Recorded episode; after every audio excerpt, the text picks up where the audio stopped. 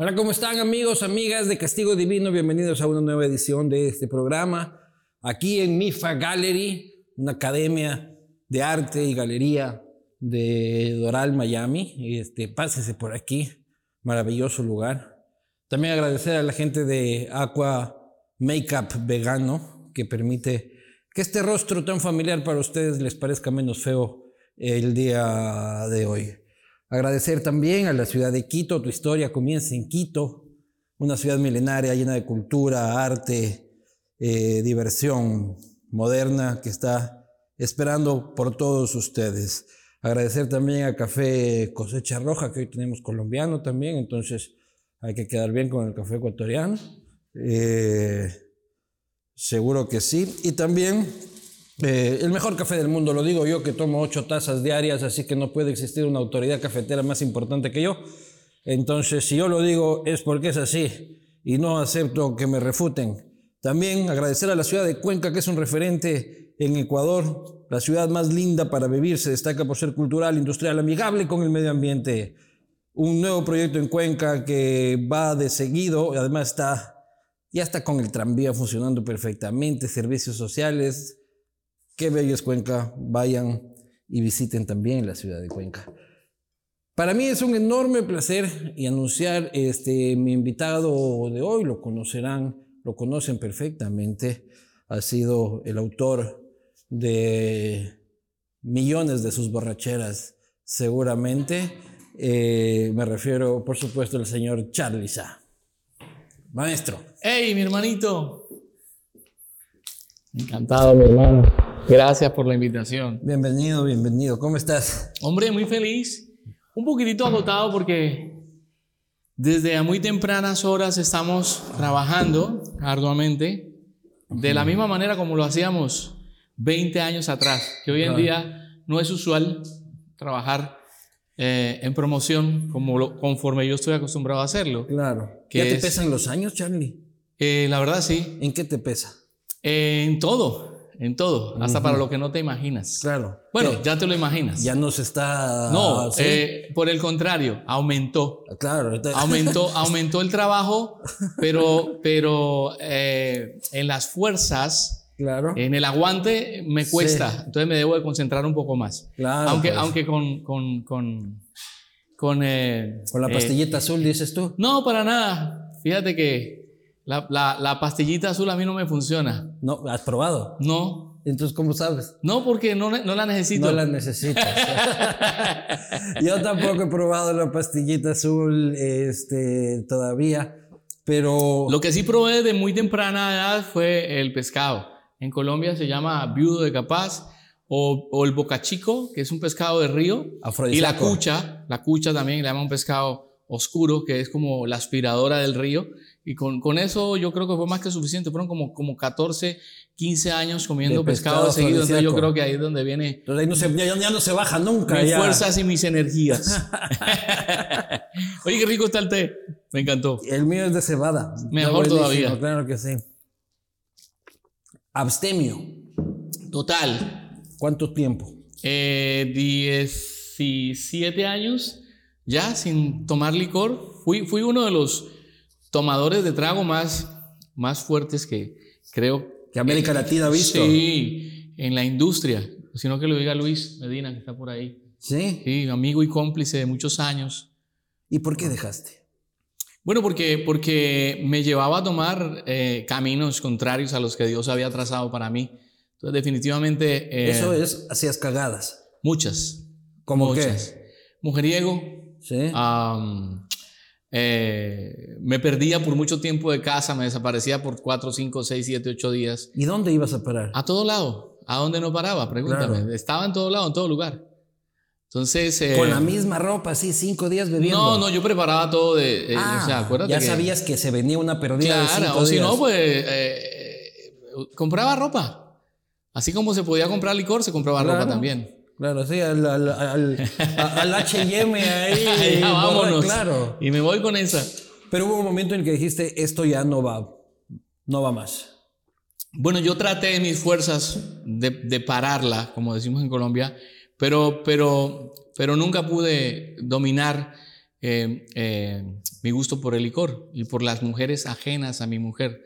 Claro. Entonces, nunca pude hacerlo. Cuando trataba de hacerlo, duraba limpio, llamémoslo así, sin tomar licor y sin, y sin probar mujeres ajenas a mi esposa tres, cuatro meses, pero cuando caía, caía siete veces peor. Entonces el desorden eh, trataba como de recuperar todo mi tiempo perdido eh, eh, en un tiempo récord. Entonces me volvía, me volvía loco. O sea, eh, eh, eso de no desearás la mujer de tu prójimo no era un, un mandamiento que tú. Bueno, yo la verdad nunca preguntaba si tenía o no prójimo. Yo iba para adelante. No, eso era problema del prójimo, no, era problema, no era problema tuyo. ¿no? Sí, claro. ¿Pero tu consumo era diario? Eh, uy, yo no sé, yo, yo no sé cómo calificar eso, pero. ¿El consumo alcohol? Eh, no, no, no, no, no, no, era diario. Eh. O sea, nunca llegué al alcoholismo, pero, pero me encantaba celebrar por todo, ¿no? y, podía durar 15, 20 días sin tomar licor, pero cuando tomaba, tomaba... Bien eh, tomado. cuatro o cinco días. Y subías al escenario, sí. Y muchas veces subí al escenario, yo lo respeté por mucho tiempo, y respeté el, escenario por mucho tiempo subiendo, subiéndome al escenario con, con licor tomado. ¿Hay alguna que dijiste, carajo, ahora sí la cagué? No, siempre.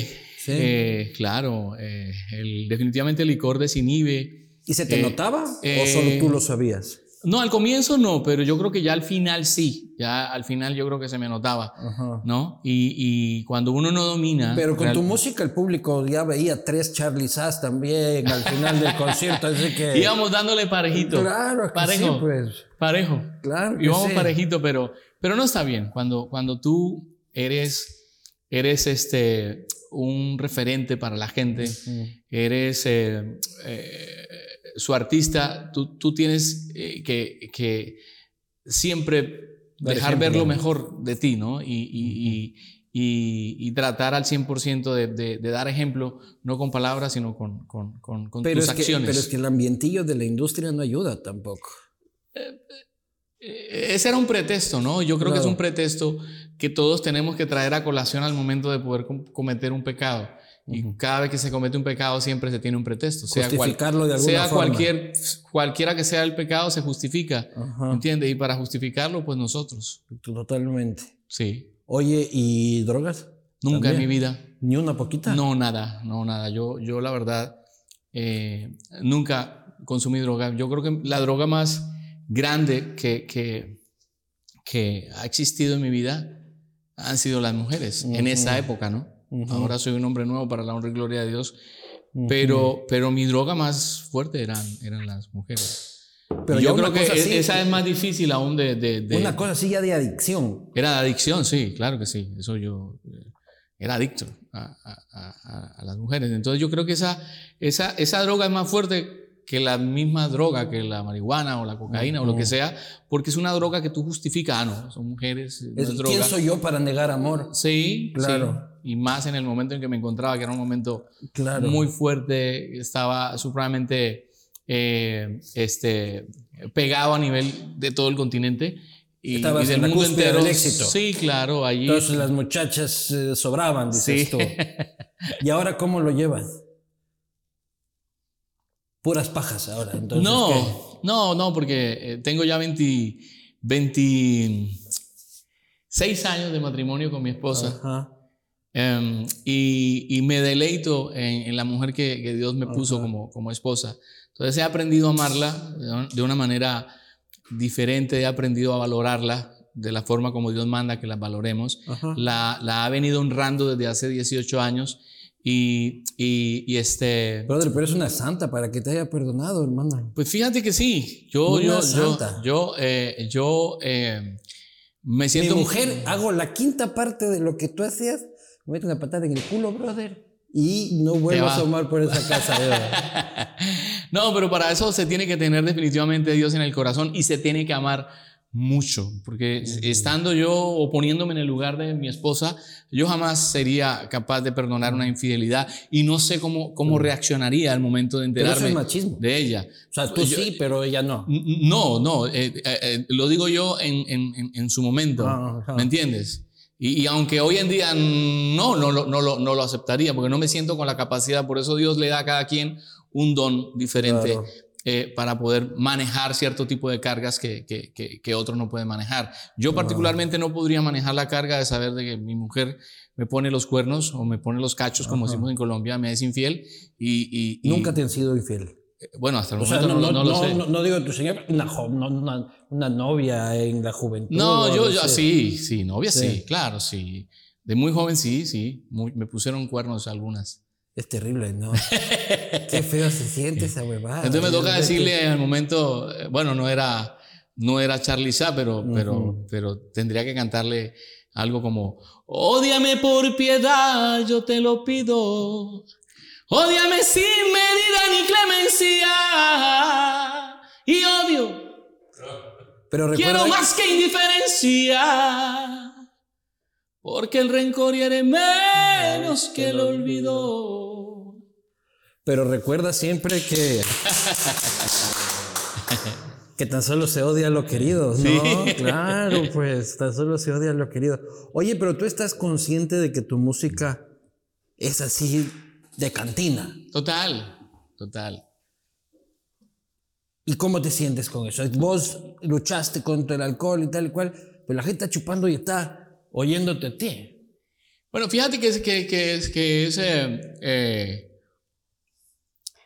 es algo bien, bien, bien raro, ¿no? Porque eh, viene en doble vía. Yo normalmente trato de, de, ahora en el camerín, de, orar mucho y pedirle a Dios de que la presentación y la puesta en escena sea impecable, que salga bien y que podamos llegarle de una manera bien especial al público, que el público se pueda llevar una bonita impresión que me permita y me dé la capacidad de poder llenar cada una de las expectativas que, la gente está esperando de mí, de poderle vender una experiencia, porque hoy en día la gente está ávida de, comprar experiencias y de vivir experiencias, pero que, que al final si van a tener algún recuerdo, que sea un recuerdo grato, en donde puedan decir, hombre, yo conocí tu música desde que era muy niño, la escuché por primera vez, porque me lo han dicho, eh, eh, cuando mi mamá o mi papá este, eh, escuchaban tu música, ahí la conocí y así me ha pasado mucho. Yo, cuando, yo cuando te conocí, cuando pegaste muchísimo en Ecuador, que fue con el disco de que tenías este, canciones de JJ. Ajá, de Julio Jaramillo. sí yo ya estaba en edad de eh, copioso consumo de alcohol. Entonces, este, sí me acompañaste en varias, eh, claro, en varias, en varias. De esas rumbas. Claro que sí, claro que sí. Oye, y has tocado en toda América Latina. Sí. Y te ha tocado conciertos así de, de, mierda, de organización, de, de que todo esté mal. Eh, bueno, son son, son muchas las cosas que, que, que, he tenido que vivir en medio de, de, esta travesía que, que, que, conozco desde que me hice solista, ¿no? Han sido muchas las cosas. Conforme puede ser que, que los vuelos no estén a tiempo, o que me deje un vuelo, o que llegues y, y eh, eh, la producción no esté conforme tú la necesites. Pero recuerdas un concierto que hayas dicho, ese es mi peor concierto, no por ti, sino por la otra gente no digamos la ciudad para que la ciudad no se, no se ofenda. No, la, la, verdad, más que eso, eh, es que en medio de, del show eh, perdamos, eh, perdamos el compu o perdamos este sonido en algún lugar del, del, recinto. ¿Eso te molesta? Sí, claro, a cualquiera y, descompensa al, al, más grande o al mejor, ¿entiendes? Descompensa a cualquiera. Pero para eso, pues eh, se tiene que tener eh, de por sí dominio propio eh, y, tratar de, demostrar lo de qué estás hecho, porque, porque no solamente es, es, es que, es que mis músicos se sepan el repertorio, sino que dominen el repertorio para que cuando sucedan ese tipo de cosas, vamos a decir, ¿sabes qué? No podemos ser dependientes de, de, las sesiones o, de los stems, sino podemos tocar en vivo y, lo hagamos mejor aún que, que que, tener las, las, sesiones con nosotros. Y, hay públicos y públicos, ¿no? Sí, claro. O sea, tienes públicos que da ganas de, supongo yo, de bajarse y abrazarlos a todos. Y hay públicos que dices, vaya gente de mierda que me tocaron ahora, ¿no? Puro amargado viendo el teléfono. ¿Cómo. ¿Cómo reaccionas cuando el público no te reacciona? Bueno, público frío. Sí, sí, sí he tenido mucho público frío, pero no porque no gusten de mi música, porque si no, pues no habían comprado el boleto, sino porque su naturaleza es esa.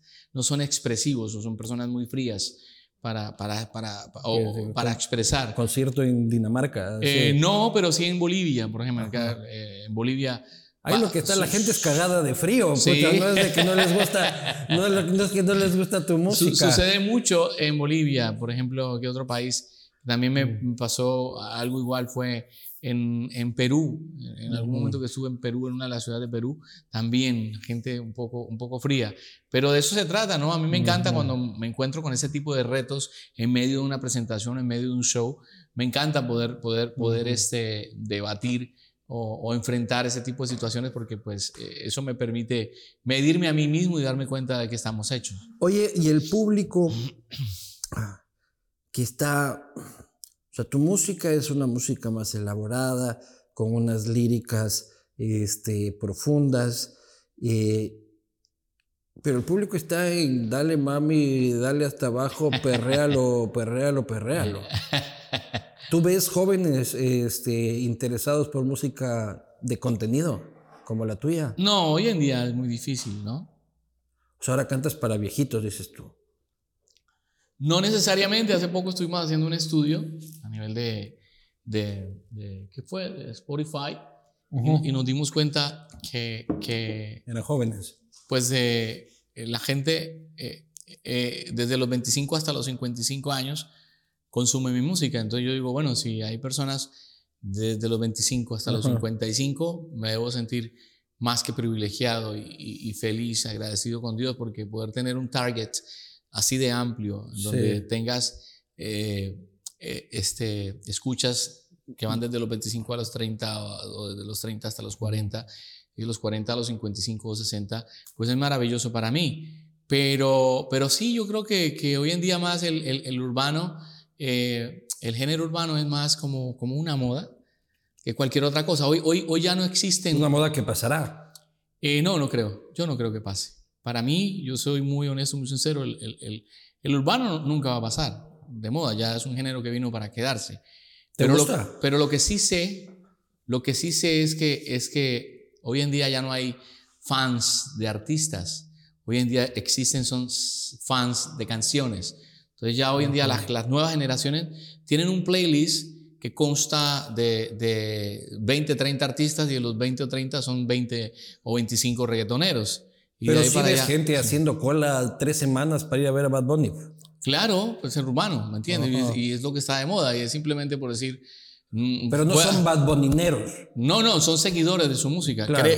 lo creo yo y así lo veo con todo el respeto del mundo que, le tengo a, a todos los, los, cantantes de música urbana. Pero ¿te gusta el reggaetón a, ti? A, mí particularmente algunas, algunas canciones. No todas, pero sí algunas, ¿me entiendes?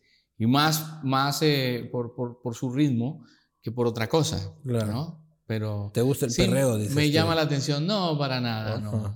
¿Y qué opinas de Bad Bunny?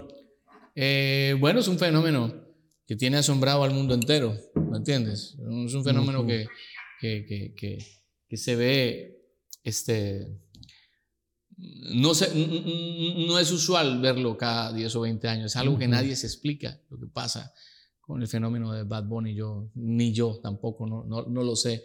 O sea, ¿qué, está pasando con la industria? ¿Qué está pasando eh, eh, con la música?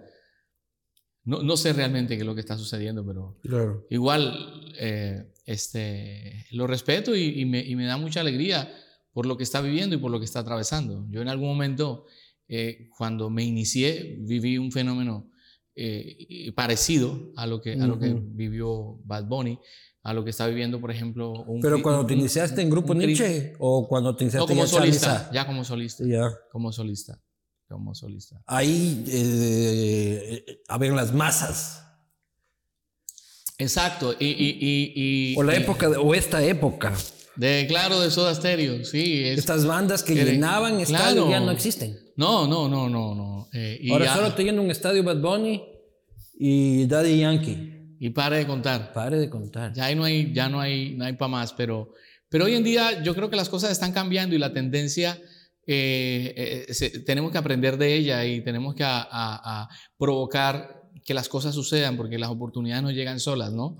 Las oportunidades se provocan y cuando tú estás muy metido con el tema de la industria y te das cuenta de qué manera se está moviendo, pues tienes que, trabajar para provocar que esas cosas sucedan, no a esa magnitud ni a ese, ni a ese nivel, pero sí eh, reconociendo tu mercado, reconociendo tu, tu alcance y tu capacidad y proponiendo cosas completamente contrarias a las que hoy en día eh, propone el urbano. Oye, ¿y nuestra música tradicional, el pasillo, el bolero, está en peligro de extinción?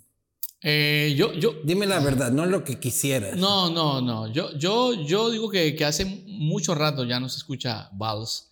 Hace mucho rato ya no se escucha bolero, a no ser de que se monte una gira por parte de Luis Miguel o, monte una gira por parte mía. O estos eh, cantantes como Cristian Castro también que, que, que, hacen música romántica. Eh, pasan esas cosas, pero, pero hace mucho rato que, que el vals y, y, y, el bolero han dejado de sonar. Ya la radio no toca un bolero, ya la radio no te toca un vals. ¿Entiendes? No, ahora lo encuentras en el playlist de aquellos que gusten de ese tipo de música. Ya, del de la abuelita. Exacto. sí. O sea, está en peligro de extinción nuestra música popular. Sí, definitivamente, aunque en Colombia el fuerte más grande que hay es de la música popular. Y tú escuchas en Colombia a los muchachos de, de, los 14 hasta los 30 años, a gente hasta los 50 años escuchando música popular. ¿Pero qué es música popular en Colombia? Ah, en Colombia no, no, no, la música, la música de cuerda. Ya. La música de cuerda. Y, en Colombia lo más, lo más fuerte y lo más grande. Y están facturando artistas que facturan eh, un millón de dólares al mes tocando solo, solo música popular. ¿Y cuánto factura Charles?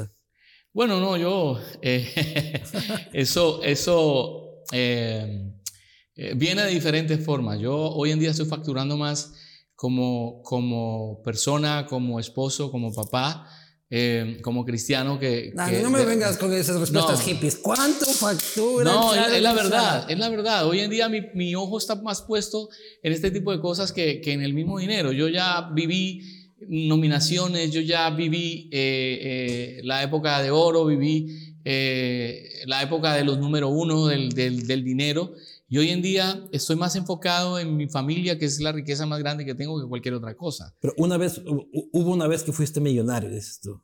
Pues, más que eso, logré, logré conseguir lo que nunca en mi niñez conseguí o vivir lo que nunca en mi niñez vivir, o sea, estar bien, tener una estabilidad económica. Eh, hoy en día gozamos de muchos negocios en Colombia. ¿Qué tienes? Eh, tenemos un, centro comercial con mi esposa. ¿En dónde? En Girardot, muy, ahí muy cerca de Bogotá, la capital. Irán a eh, hacer el gasto, ¿no? Al centro comercial de Charlie Sí, este, ¿Cómo se llama? el Oasis. El Oasis, por favor, si están en Girardot. Sí, este, tenemos un, un muy bonito, dos, dos hoteles muy bellos. ¿En dónde? Ahí mismo en mi pueblo. Entonces... Eh, eh, ¿Eres, dueño, ¿Eres dueño del pueblo vos? Eh, Básicamente. No. dueño del pueblo. No, dueño del centro comercial. Dueño del Pero dentro de mi locura sí te puedo decir que fui un, un, un, gran administrador. ¿Me entiendes? Sí. Sí, porque, porque aparte de, de que fui un Alcanzaba plata para el, para el vicio y para las cosas importantes. Alcanzaba plata, plata para las mujeres y para, para otras cosas también. No, sí, fuimos buenos administradores. Aunque me porté muy mal, la presencia de Dios siempre estuvo conmigo, aunque no tomara el camino que Él había trazado para mí. Oye, tu cercanía a Dios. Fue tu madre, ¿no es cierto? La que te llevaba a la iglesia. Mi tía y luego mi mamá. Y ahí ya tomamos nosotros ese camino. ¿Y vos te negabas a ir? Mucho. Muchas, muchas veces. ¿Por qué iba a estar ahí yo ahí? Y, te llevaban las señoras muchas veces, a la fuerza. A las malas, como decimos en Colombia, sí. De las mechas. ¿Y cuándo hiciste el clic? Cuando caí en depresión. Cuando caí en depresión decidí, decidí este, eh, soltar mis armas y, dedicarme a, las cosas de Dios, ¿no? a tener una bonita relación con Él. ¿No? Porque se trata simplemente de un estilo de vida, no es religión. Eh, es simplemente eh, saber vivir con lo que se tiene, aprender a valorar lo que se tiene, eh, aprender a, a, a, ser una persona agradecida. Pero eres evangélico. Cristiano evangélico. De ir a misa o a la ceremonia. No, no, fíjate que, que, nosotros nos congregamos em, por medio del internet, en, en YouTube. ¿Ya? Eh, porque la iglesia en la, en la que nos bautizamos, en Colombia, eh, que es la iglesia a la que nosotros siempre nos, nos congregamos, eh, pues la tomamos por, por YouTube. Y de allí pues es tratar... O sea, tienes una telefe, dices tú, así, una una fe virtual. No, no, la, la, fe no se mide eh, de esa manera. La, la, fe se mide por medio de lo que dice la palabra. La fe es la certeza de lo que espero y la convicción de lo que no estoy viendo. Es simplemente caminar por visión, más no por vista. Normalmente la gente cuando no tiene a Dios en su corazón eh, tienden a, tomar eh, cualquier ruta de bus, cualquier ruta de bus les sirve. Pero cuando tú caminas por fe y, conoces definitivamente eh, de Dios, has aprendido a diferenciar entre la voz de Dios y la voz del mundo, sueles siempre tomar decisiones sabias. Pero Charlie, ¿dónde está Dios? Cuando el hijo de puta de Vladimir Putin aplasta un botón y cae una bomba en una casa de Ucrania y mueren niños. ¿Dónde diablos está Dios? Siempre estaba allí el Señor. Cada cosa que, que, que, que sucede eh, sobre, sobre, la faz de la tierra eh, sucede porque Dios permite que esas cosas Pero entonces, ¿Por qué permite que sucedan crímenes atroces? Porque está, está escrito en la palabra, ¿me entiendes? E, eso tiene que suceder para, para, para, para poder llamar de una forma u otra la atención y eso no es por culpa de Dios, o sea, a Dios no se tiene que mirar como, como un culpable. El culpable es aquel que toma la decisión de sacar una bomba, tirarla y matar a, a, mucha gente, ¿me entiendes? Porque si fuera así, no nos daría el libre albedrío. En la palabra dice que Dios nos da a nosotros el libre albedrío para tomar el camino bueno o el camino malo. Allí quien está haciendo el mal y el daño es Putin, ¿me entiendes? No es Dios. Dios como Dios que es omnisciente y omnipotente nos da la libertad de poder tomar decisiones sabias o decisiones, o decisiones eh, eh, eh, no sabias. Entonces, eh, cada quien tiene que asumir las consecuencias y créeme que, que, que la palabra es viva cuando dice que, que, a quien a hierro mata, a hierro muere. De una forma u otra, eh, la, la, la, la, la, fuerza de Dios y la reprensión por parte de Dios hacia, hacia cualquier persona que tome una decisión contraria a lo que Él ha dejado escrito, va a venir, ¿me entiendes? La ira de Dios. Sí, sí, porque Dios no es, es hombre. Dios vengativo, ese es el que a mí no me cuadra. Dios, no, no es, no es, vengativo. Ese es así malo, que hay que temerle a Dios. No, no es vengativo. lo que pasa es que el principio. Es que yo fui criado por el Opus Dei, imagínate, tengo estos, tengo, tengo, estos traumas, hermano. El principio, el principio de la sabiduría eh, comienza con el temor hacia Dios.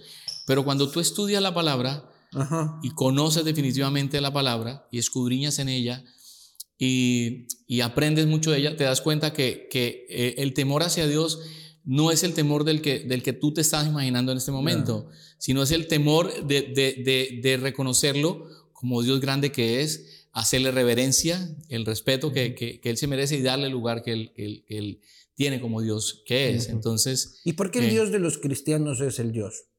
No, el Dios, el, el Dios de los cristianos, ¿quién dice que el Dios de los cristianos es el Dios? Los cristianos. Al igual los, O sea, los budistas tienen su Dios, otros tienen, los musulmanes tienen su Dios, este, los judíos tienen su Dios. Pero ¿por qué eh, el nuestro, el de pelo largo y toga, es el chévere? Bueno, dentro de mi convicción para mí es el, es el Dios al que amo, es el Dios al que conozco, es el Dios al que le sigo, es el Dios al que le soy fiel, es el Dios eh, que me ha enseñado a no negociar mis principios. Pero los otros dioses también valen. Claro que sí, cada quien bajo, bajo su convicción o su creencia eh, se vale, ¿me entiendes?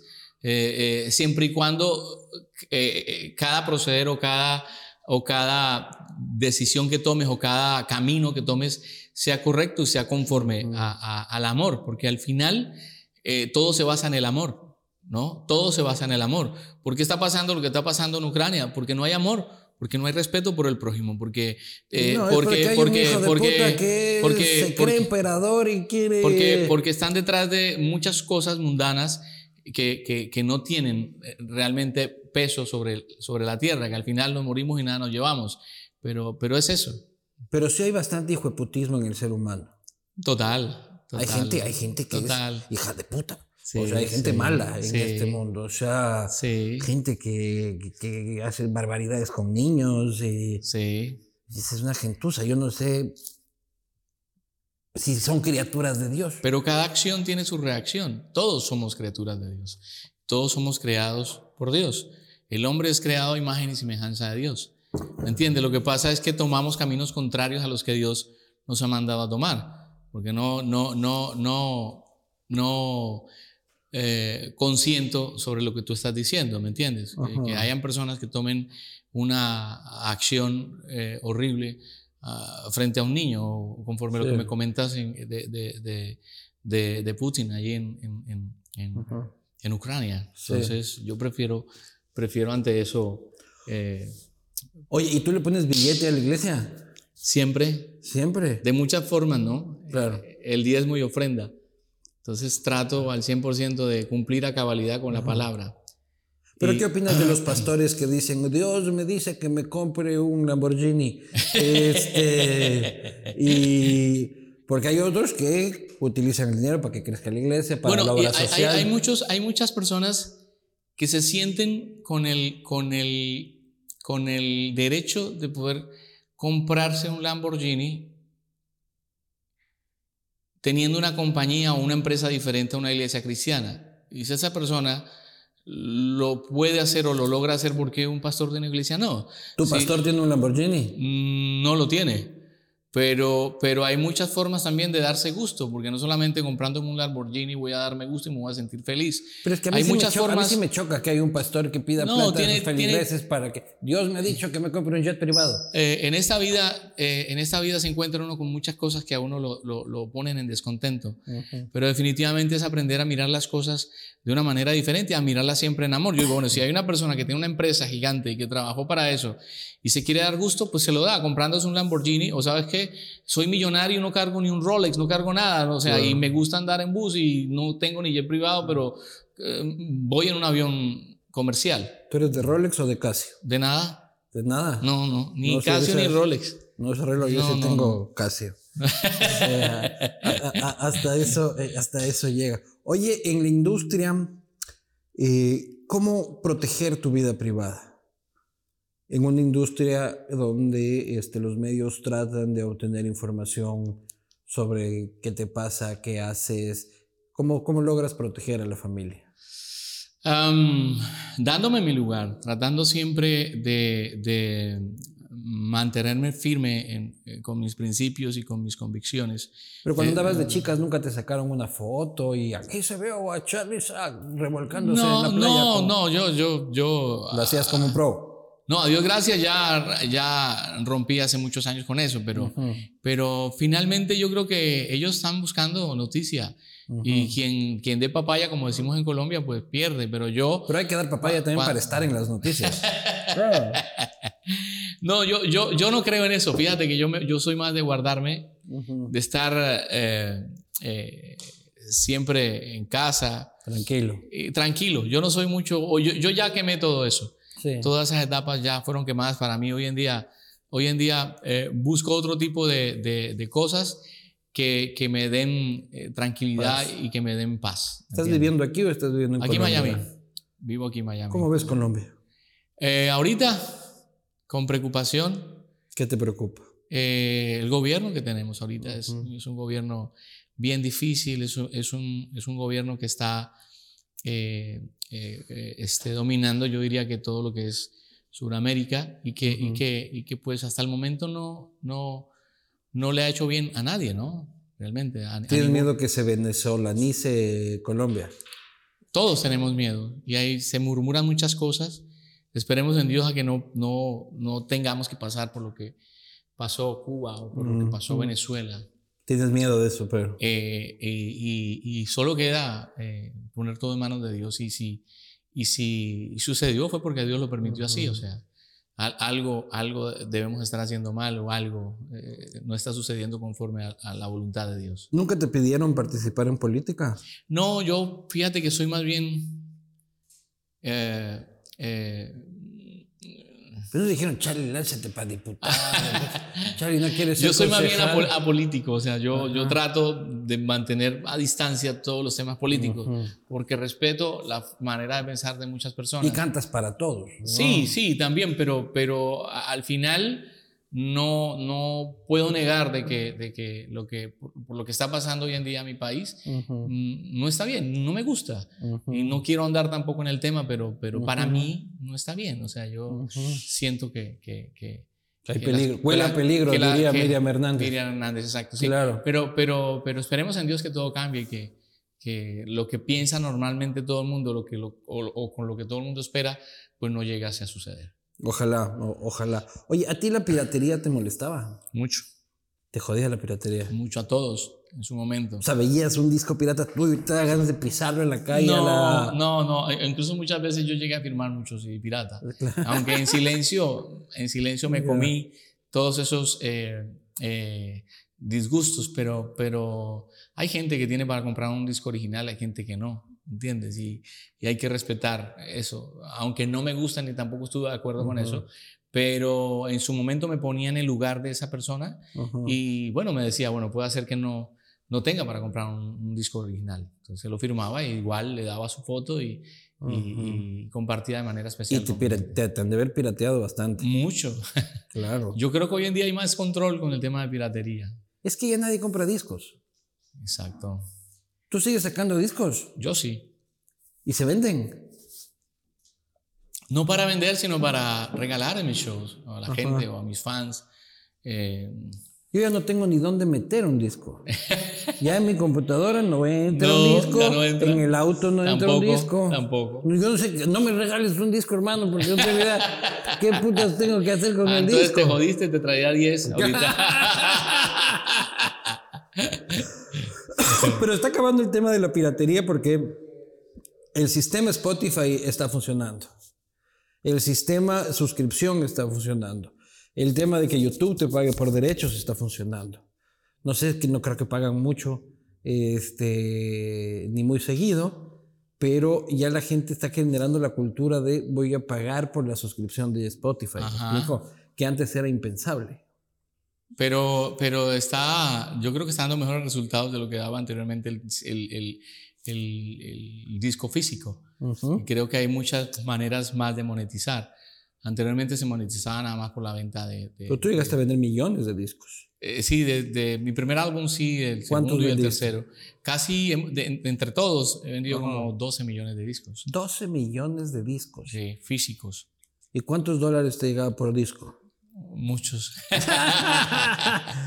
o sea, son muchos dólares. Sí, sí, sí.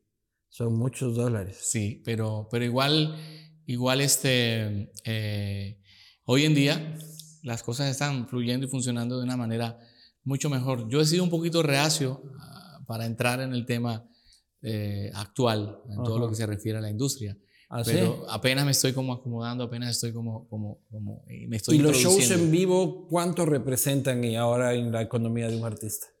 Eh, dependiendo en la posición en la que te encuentres, yo creo que eso vale mucho en la convocatoria, porque hay artistas que, que, que anuncian una fecha y, y, tienen como convocatoria eh, 5 mil personas, 7 mil, 8 mil o 10 mil. Yo creo que el, el, valor va, eh, va, va frente a la convocatoria. ¿Y estás saliendo de tour ahora? Ahorita estamos de concierto, sí. Estamos, ¿Y por dónde vas a estar? Eh, voy a estar eh, eh, a partir de febrero, arranca la gira. El 3 de febrero voy a estar en Atlanta, Georgia. Ya. el 11 voy a estar aquí en Miami. Ya. En, en, Pembroke Pines. en Los Ángeles vamos a estar el... ¿En Los Ángeles? Orpheum Theater. Orpheum Theater en Los Ángeles. Y, y en San José California también vamos a ah, estar. Ah, pero es una gira gringa que vas a hacer. Sí, aquí nada más en Estados Unidos. ¿Y para abajo, para los pobres? No, también tenemos pensado ahorita, apenas están cerrando algunas fechas que, que, que eh, la oficina de, Booking está al pendiente y, la idea es poder visitar eh, Chile, Argentina, Bolivia, estar en Guatemala, creo que ya hay algo para Guatemala, El Salvador y Costa Rica. Eh, tenemos pendiente Honduras, Nicaragua, quiero ir a Panamá, tengo muchos años de no ir a Panamá.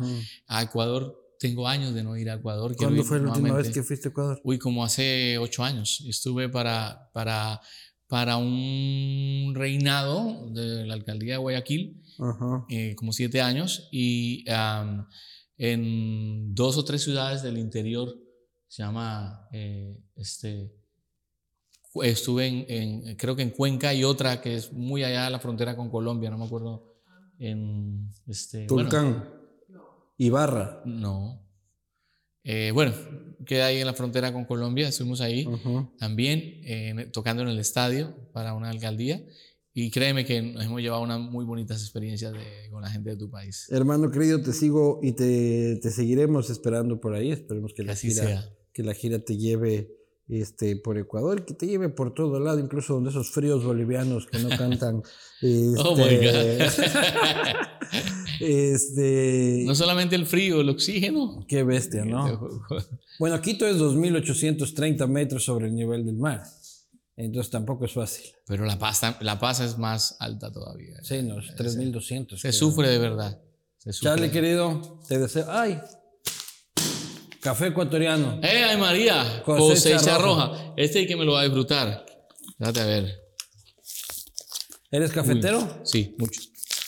Tú decías que te tomabas ocho, ocho, ocho, tazas, al día. Sí. Yo voy por mi quinta ¿Sí? diaria. Espero llegar a tantas como tú.